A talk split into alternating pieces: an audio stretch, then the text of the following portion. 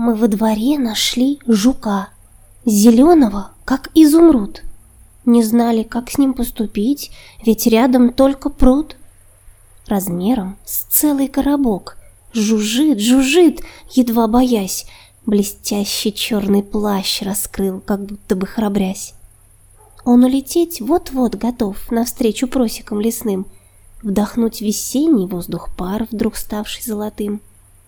Наступит снова месяц май, вернется к нам он не один. При свете лампы изумруд сверкает, как рубин.